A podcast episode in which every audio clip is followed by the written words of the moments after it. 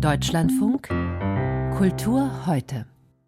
Am Samstag hatten Aktivisten der Gruppe Letzte Generation ein Werk des Künstlers Dani Karawan mit schwarzer Farbe beschmiert.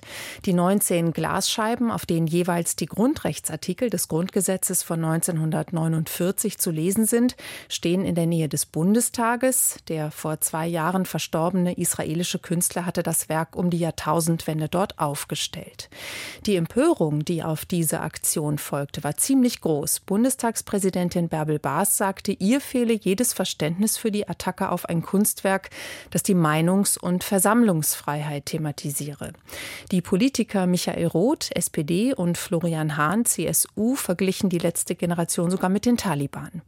Mit dem Philosophen Johannes Müller-Salow von der Leibniz-Universität Hannover, Autor des Reklambändchens Klima, Sprache und Moral, eine philosophische Kritik, habe ich über den Symbolgehalt der Klimaproteste gesprochen und über die Rhetorik der Kritiker.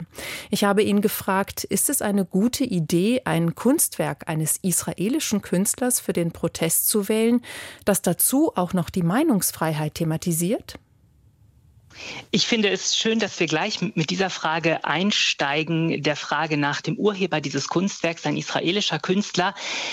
Denn da, glaube ich, zeigt sich gleich ein Zug, der für diese ganze Debatte bezeichnend ist, nämlich die Debatte, ähm, wie wir sie framen, wie wir jeweils über das, was dort geschehen ist, reden. Und ähm, es ist schon auffällig, wie in den letzten Tagen so besonders hervorgehoben ist, dass es sich dabei um das Werk eines israelischen Künstlers handelt und damit natürlich sofort auch in der politischen Debatte bestimmte Intentionen verfolgt worden sind.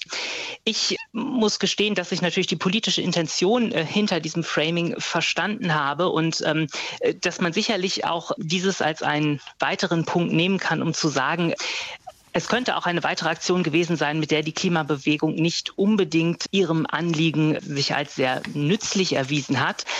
Aber es ist zugleich, scheint mir, ein Framing, das ein bisschen ablenkt von dem Hauptanliegen, um den es der Klimabewegung geht.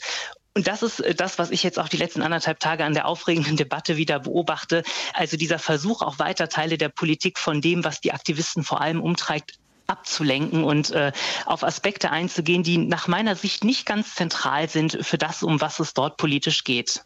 Wenn wir jetzt mal versuchen, das sozusagen in eine philosophische Problematisierung überzuführen, geht es dann hier um eine Wertedebatte? Also wir haben auf der einen Seite den Wert des Grundgesetzes, ich glaube, das kann man schon auch als Wert beschreiben. Dann haben wir die historische Verantwortung, die natürlich dabei eine Rolle spielt, wenn es um einen israelischen Künstler geht. Und die Frage wäre jetzt, ist Klimaschutz eigentlich auch ein Wert?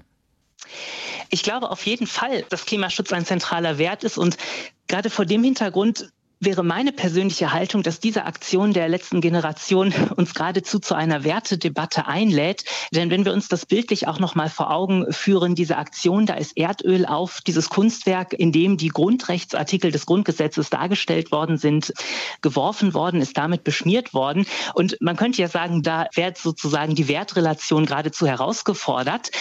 Was aus meiner Sicht die zentrale Botschaft für die Wertedebatte ist, ist, dass das Öl, was die Aktivisten da draufgeschmiert haben, dass wir das sehr, sehr schnell wieder abwischen konnten. Das war ja nach kurzer Zeit auch schon wieder verschwunden und das Und ich glaube, es war tatsächlich gar kein Öl, sondern es war genau, Farbe. Es, Speiseöl, wenn ich das richtig verstanden, mit irgendwie Farbe vermischt.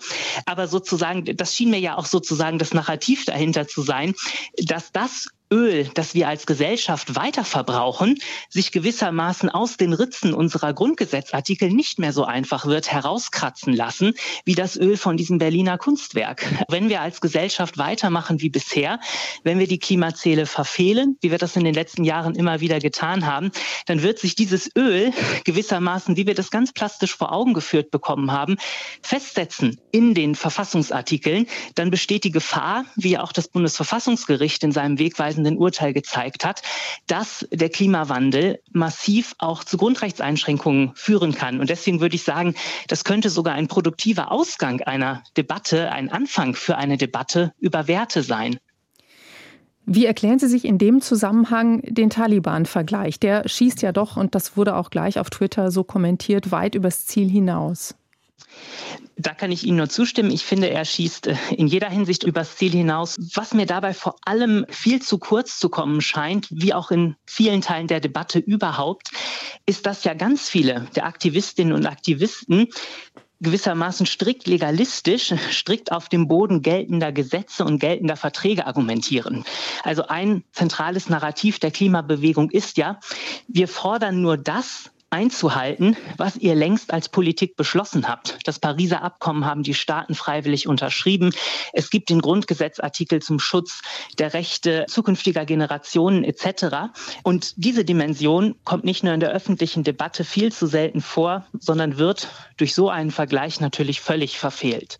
Der Philosoph Johannes Müller-Salo über die Symbolik der letzten Aktion der Klimaaktivisten von der letzten Generation.